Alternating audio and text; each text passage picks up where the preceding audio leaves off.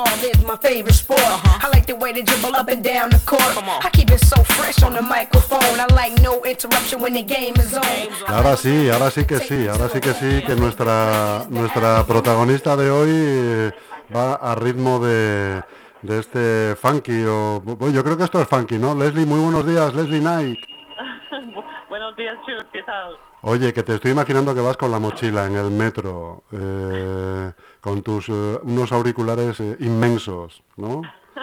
Al ¿Eh? metro, sí, que estoy saliendo de un campus de baloncesto. Eh, que sí, eh, viviendo al límite ahí, con el 5% de batería, en el metro de Madrid, o sea, más al límite no se puede, no se puede ir, ¿eh? A ver cuánto aguantamos aquí sin que se me corta. Sí. Bueno, oye, infórmanos, Leslie, ¿hace mucho calor en el metro? Eh, no, de hecho, el metro de Madrid yo creo que es uno de los mejores metros a niveles mundiales, ¿no? Porque yo sé que el metro de Nueva York, por ejemplo, en verano, es un... Es eh, una es un sauna... horno. Sí, sí. Es un horno, no hay aire y Sí, huele mal y aquí en Madrid vas a gusto más o menos. Si no tienes que ir en punto, en tiempos puntuales, En hora punta más o menos, se viaja muy bien, sí, es más verdad. o menos vas bien. Es verdad. ¿En Minnesota hay metro? En Minnesota no tenemos metro, pero sí que están poniendo como tranvía. Tranvía, claro. Por eh, arriba. Allí sois más románticos, Leslie. Minnesota nada de ahí- hacer agujeros en el suelo, sino por fuera, el tranvía, que llevará Sí. una campanilla y todo, claro, así que sois muy chulitos, en Minnesota Pero, ya se sabe. Pero ¿sabes el problema? Que, que claro, están pensando que mucha gente iba a usar el tranvía para desde los barrios alejados del Minneapolis, del de la ciudad, para entrar a trabajar. Pero después de la pandemia, ahora que mucha gente trabaja eh, quizás dos días, quizás tres. Mucha en gente trabaja en el rancho, ¿no, Leslie? Claro, están ahí en el rancho con sus, con sus ciervos, sus Eh, rifles. claro. Y entonces no tan, tanta gente no está cogiendo el transporte público ahora, porque Ya, pues muchos fíjate. están trabajando desde casa. Desde casa, claro, claro, claro. Así que rentable, rentable, yo creo que no están generando Que- tanto dinero como esperaban. Que tampoco ha salido, claro, claro. Bueno, bueno, sí. afortunadamente tú estás en Madrid eh, disfrutando de este calor, de esta temperatura veraniega que tenemos ya y disfrutando también, Leslie, como no, pues del baloncesto, ¿no? Baloncesto Eh, femenino. Sí, es, muy- Eh, es pero hora de hablar de baloncesto general, del pero- Eurobasket. Sí, sí. Bueno, mm, tenemos que dar la enhorabuena a la selección femenina de España porque ganaron eh, plata el otro día en el Eurobasket. Y bueno, yo estaba ahí viendo el partido desde el plató de colgados del aro y obviamente yo quise, yo quise el oro, ¿no? Yo quise que las chicas pues subiesen al podio con el oro colgado del, del cuello, pero al final, bueno, el equipo de Bélgica es un gran equipo y España perdió al final de seis puntos, creo que quedaron 58-64. Así que bueno, pero aún así, enhorabuena a España porque llegar a la final en un Eurobasket no es nada sencillo. No, Aunque, no, ni mucho aunque en menos. España estamos como mal acostumbrados, ¿no? Porque realmente menos. el equipo de chicas y de chicos llevan años haciéndolo tan bien que pensamos como que ay, no conseguir el oro es como eh, no llegar, ¿no? Pero realmente llegar a la final ya es un mérito eh, que se merece un aplauso y que lo han hecho muy bien. Pues sí, la verdad es que sí, ha sido un campeonato muy digno, muy bonito y, y siguen ahí las chicas, o sea, siguen, eh, el, eh, están, en, están en la pomada, ¿no? En la nata de todo, o sea, que, que es fantástico. Sí, sí. Una medalla Y de plata que sabe muy bien, a pesar de los pesares. Eh, en los últimos años no hemos conseguido, conseguido subir al podio, entonces el hecho de que hemos vuelto a pisar el podio eh, es una muy buena señal. Y Claro. eso que lo hicimos sin algunas jugadoras, porque María Conde, eh, pues ella durante la temporada de este año cuando estaba jugando en Praga, eh, tuvo una lesión del hombro y mm, hace un par de partidos se hizo daño otra vez. Entonces ella ni llegó a jugar en la final y es una jugadora muy importante para, para el equipo español. Luego, obviamente, durante la, la temporada de la Liga Femenina Endesa, pues Irati Echarri se lesionó, María Araujo se lesionó. Entonces, hemos jugado y competido muy bien durante todo el Eurobasket a falta de tres jugadores muy claves para el equipo. Entonces, realmente eh, yo creo que el futuro sigue pintándose muy bien para, para la selección. Para la selección de chicas, sí, sí, sí, señor, estoy de acuerdo. Y me comentabas también que habías estado en un espectáculo ayer eh, que se llama ¿cómo? ¿Cómo me has dicho? Que me ha, me ha gustado mucho cómo lo has, cómo lo has dicho. Sí, eh, The Coming of Age. Eh, Ah. que Cómo tiene como un significado en inglés, eh, the coming of age, es como cuando estás en pues los años un poco así de los 14 a los 18, Sí. que eres como una niña y ya al final, a los 18, pues ya estás más o menos hecha, eh, the coming of age. Y, y sí, estuvimos ahí en la Gran Vía, eh, en el, ¿cómo se llama? Palacio de Prensa o algo así, de Endesa. sí, Y ahí vimos el documental eh, The Coming of Age, que se trataba de un grupo de niñas con 14 años que entran en el siglo XXI. ¿Sabes Sí. qué es el siglo XXI? eh, Es un, es un sitio de alto rendimiento de Ah, baloncesto. ah, bueno, vale, no vale, solo vale. de baloncesto, pero de otros deportes también. Mm. Y está localizado ahí en Barcelona. ajá, Y entonces, eh, si eres una niña de las Canarias o de mm, Galicia o lo que sea, y siglo XXI, y llama a tu casa y dice, oye, estamos interesados en ti, eh, nos gustaría ofrecerte una beca para que puedas venir aquí a seguir formándote eh, deportivamente, además de hacer el instituto. Entonces, las chicas tienen que decidir si quieren irse de sus casas a los 14 años o quedarse con su familia, ¿no? Entonces, el documental eh, es que lo, lo han hecho muy bien y han grabado un montón de horas con estas niñas, em, mostrando un poco, enseñando cómo es su vida ahí en el siglo XXI. Y, se trata sobre todo sobre mm, eh, las chicas y que, que no dejan el deporte, porque hay una estadística que mm, eh, pusieron anoche en la pantalla que ponía cuatro de cada cinco niñas deja el baloncesto antes o a los 16 años. Joder, pues fíjate, Leslie, que la semana pasada, no sé si la semana pasada o la anterior, con un colaborador que tengo aquí en la radio, que, que también es presidente de un, eh, de un club de fútbol sala eh, masculino y femenino, Estuvimos, le, le planteé esa cuestión, le, porque le dije, mm, eh, oye, en tu, en tu club de fútbol sala eh, sucede como nos sucede a nosotros en el nuestro de baloncesto, que, que nos cuesta mucho hacer equipos de, de chicas eh, y además cuando lo hacemos, pues llega una edad que suele ser entre los esos 16, 18, 19 y abandonan. Bien por los estudios, bien por lo que sea. En mayoría, la, la verdad hay que decir que la mayoría de las que abandonan son por los estudios, porque yo no sé por qué si es que son más responsables que los chicos o qué es lo que, que dicen, no, me voy a centrar en mis estudios y ya no puedo venir a entrenar tres días por semana y luego jugar el fin de semana y tal. No lo sé. Pero es verdad que estuvimos co- comentándolo y dice que a él también en su, en su apartado deportivo de fútbol sala le sucede lo mismo, que aguantan un poquitín más. ¿No? Más de los 18, pero que se acaban retirando. O sea, que no tienen equipos de, de mujeres de 35 años, vamos. Claro. Sí, sí, es, es un poco, pues eso, intentar a fomentar, animar y mostrar a Oye, y las se- niñas y que le- pueden seguir com- compaginando la vida y el deporte. Claro. Oye, Leslie, y una pregunta. eh, ¿Daban algunas explicaciones a esto? El- ¿Se sabía el por qué?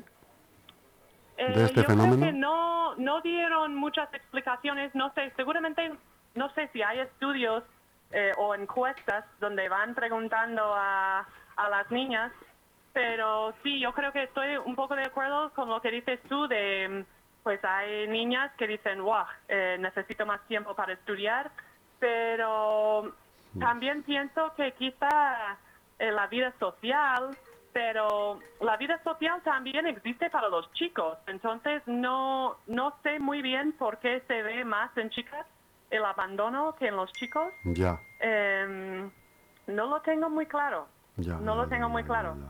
Ya, ya, ya, ya, ya. pero está claro que seguir haciendo deporte eh, te viene bien a muchos niveles, no solamente nivel físico, pero nivel mental, de poder estar con amigas, de hacer amistades, de, mm, de llevar una vida sana, ayudarte a dormir mejor por la noche.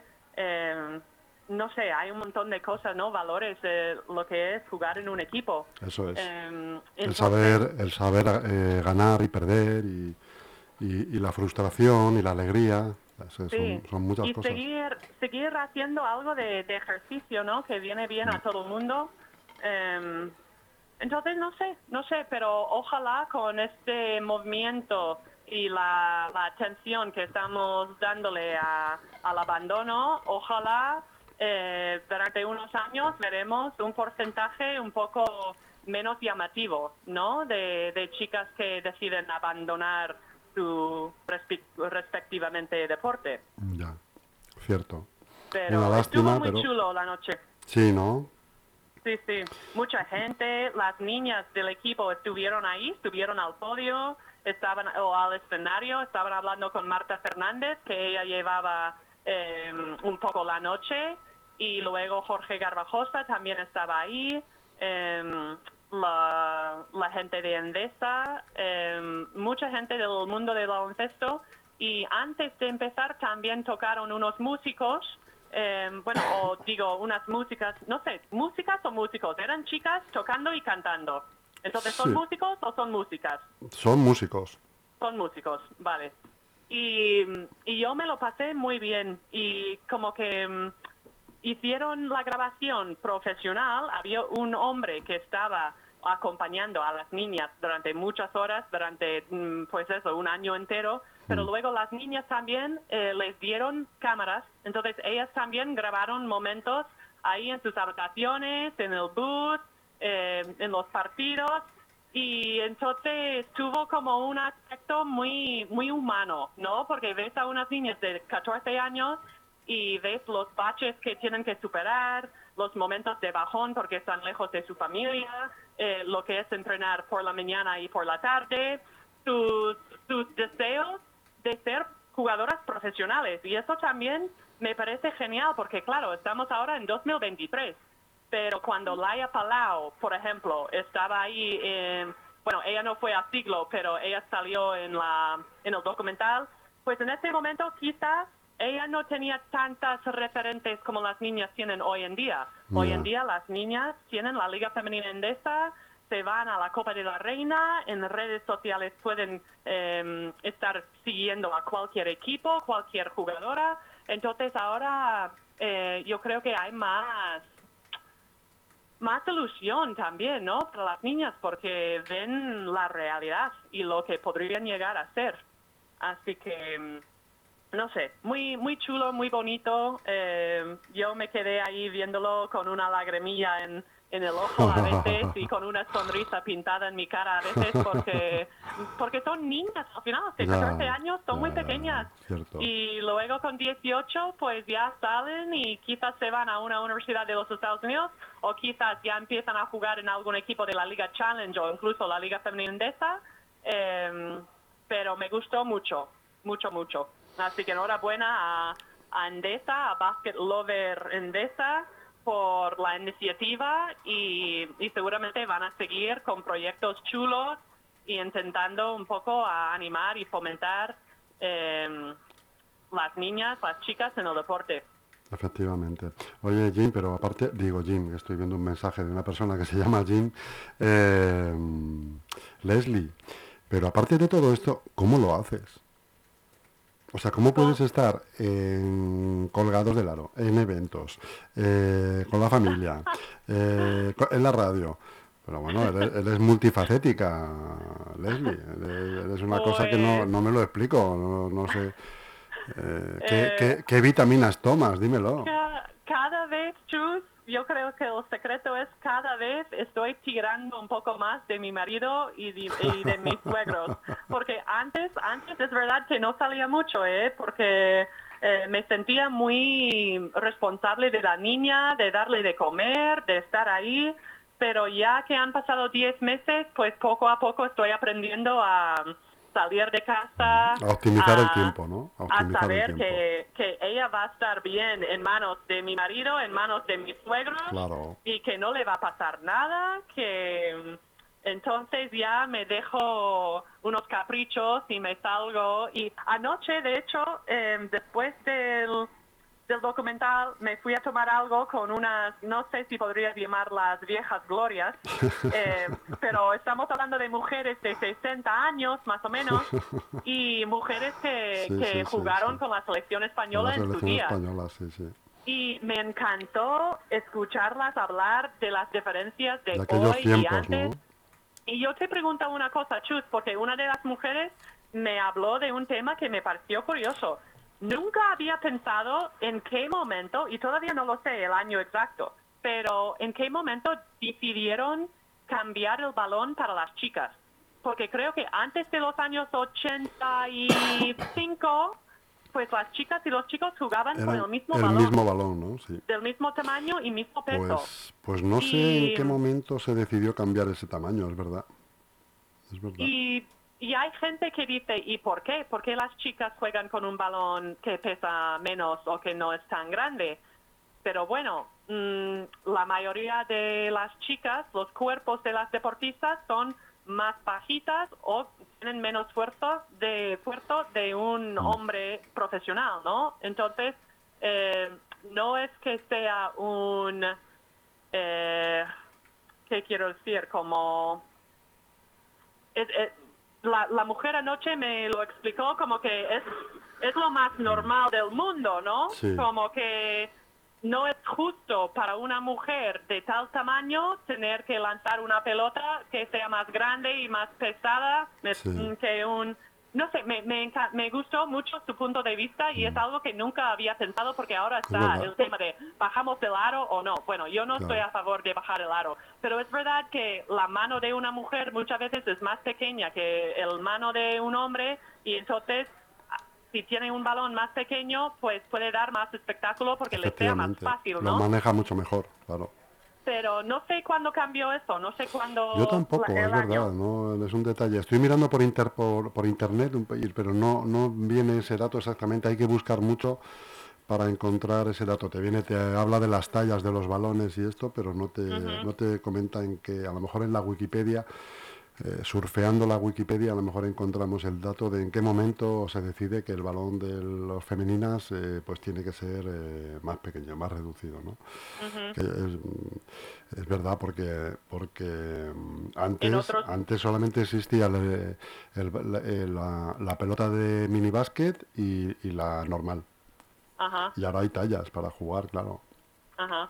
Y lo vemos en otros deportes también, en golf, por ejemplo, las mujeres cuando empiezan a, no sé cómo se llama esto, de mm, su, su punto de partida es más está más cerca al hoyo que los sí hombres. que los hombres Ajá. Hombre, y pues, en, no sé son eh, eh, yo no sé hasta qué punto claro yo no sé qué piensan las mujeres de esto no habrá algunas que piensen pero oye por qué no porque también sucede esto a veces con las pruebas de acceso a la policía nacional o municipal no que sí, Es verdad que son Sí. diferentes, pero hay, hay mujeres que es- en algún momento dado se pueden ofender, ¿no? Incluso. ya. Pero cuando tienes un bebé, por ejemplo, ¿dónde le pones? ¿En una Claro. cama grande o en una cuna más pequeña? Claro, cierto. Eh, Cierto. no sé, puedes, puedes sacar un montón de ejemplos Sí, que, que Cierto. haces las medidas a la talla de la persona, ¿no? No, no sé, me, me pareció un, un debate, un comentario Cuando así menos curioso. interesante, sí, sí, sí, sí. Sí. Además, oye, y, y estas veteranas eh, del baloncesto español, eh, ¿te dijeron si siguen siguiendo la liga, si siguen la liga o están desconectadas del todo? Algunas sí que siguen bastante. Bueno, Carolina Mújica y Mónica Mújica, Mesa, que están Mónica ahí con Mesa, sí, colgados del sí. aro y, y también jugaron en- con la selección y ganaron eh, Mm. títulos en creo que el 92 o 3. Pues ellas están bastante, mm, pues siguen vinculadas. Las demás, no me di tiempo de hablar con cada una, pero es verdad, Chus, que antes eh, estas mujeres cuando estaban jugando tenían que sacar la carrera y empezar a trabajar porque Claro. jugando al baloncesto no ganaban nada de Claro, dinero. claro. Entonces llevan ya muchos años en el ámbito laboral y quizás eh, se han alejado un poco más de las pistas. Pero me dijeron que también eh, en su momento jugaban en el over 40. Así que digo, fíjate, muy bien, muy bien. Y lo hacen por las amistades, sobre todo. Claro, claro. Eh, no sé si te he comentado alguna vez que, o te he recomendado un documental que hay en Movistar Plus eh, sobre Semenova. ¿Sobre qué? Semenova, una jugadora rusa que hubo, que jugó aquí en España en el Tintoretto y que es de la generación de Mónica Mesa. Eh, Ah. Y me parece que fueron, eh, porque me parece recordar que ella sale en el documental eh, hablando de Semenova, que era una jugadora, era ucraniana, era una Ajá. jugadora que medía 2'14 Ah, y estuvo jugando en un equipo que había aquí al lado de Leganés, en, en Getafe, en el Tintoretto, que quedaron campeonas de España, imagínate, pues no, no sé si campeonas de Europa también, porque claro, era, era una jugadora, era el Tachenko de, de los hombres, ¿no? ajá. Y sale Mo- eh, Mo- Mónica Mesa hablando en este documental, hablando de ella. Sale Ah. también, no me acuerdo de los nombres, pero sale un montón de gente ya veterana del baloncesto, eh, cuando empezó el baloncesto femenino en España y, y hace una semblanza de, de lo que representó esta mujer, del cambio tan grande que representó esta mujer en el baloncesto, en el concepto de juego, en las defensas, en todo, ¿no? Ajá, ajá. ¿Tú nunca Bueno. habías oído hablar de ella, de Semenova? ¿No te pues, suena? Se llamaba Quizás, seguramente, pero ya sabes, Chus, mi memoria de mamá ahora mismo... Ahora está centrada es en los en, Estoy en- hecho polvo. en las cantidades de en las cantidades de leche que tienes que poner en el biberón, ¿no? La- cuando toca la piretal, todo esto, ¿no? Es increíble. No puedes contar conmigo para nada, ¿eh? Porque viene por un lado y luego sale por el otro. ya te digo.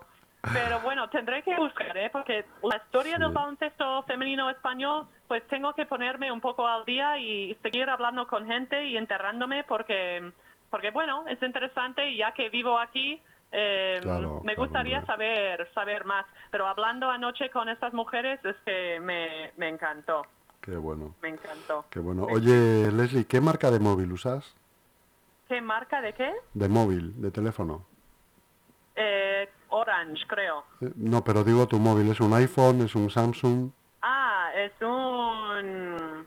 A ver, Juanma me regaló este móvil Xiaomi. hace unos cuantos años. Creo que es eh, algo como Hawaii o algo así. Un Huawei de estos. Bueno, pues hay que recomendar ese móvil porque para estar hablando desde el metro de Madrid con un 5% de batería se ha oído perfecto. Aguantando bastante, ¿no? Aguantando bastante, sí, sí, sí. Bueno, ahora he salido del metro porque digo, bueno, voy a intentar ah, tranquilizarme un poco. Entonces he salido del metro y me queda un ratito para caminar a casa, pero pero sí, Bueno. ¿eh? el 5%, No, no, no, de batería y estamos ¿eh? aquí fantástico. todavía. Sí, sí, sí, De maravilla. Leslie. Bueno, querida amiga, pues un, un saludo muy grande, un abrazo muy fuerte para ti, para toda la familia. Y, Otro. y espero, oye, no, eh, vas a- ¿nos seguiremos escuchando en el mes de julio? Eh, puede ¿O tú ser, tenías algo previsto? puede ser, eh, Sí, tendremos que ¿Tienes que ir a contar tus cabezas de ganado a em, Minnesota? Pues acabo de volver de Minnesota hace tres semanas, así que este verano creo que voy a estar aquí. Vas a estar aquí. Bueno, Sí. pues... Y lo único, el baloncesto femenino, bueno, siguen los 3x3, pero eh, bueno, siempre hay noticias, ¿no? Pero habrá menos, menos Claro. noticias. Bueno, en pues seguiremos hablando, continu- continuaremos hablando de lo que de lo que acontezca, Leslie, no te preocupes. Vale, la vida en general. La vida en general, es muy eso fácil es. hablar, así que por mí cuenta, cuenta conmigo. Se acabó la batería justo cuando estábamos hablando.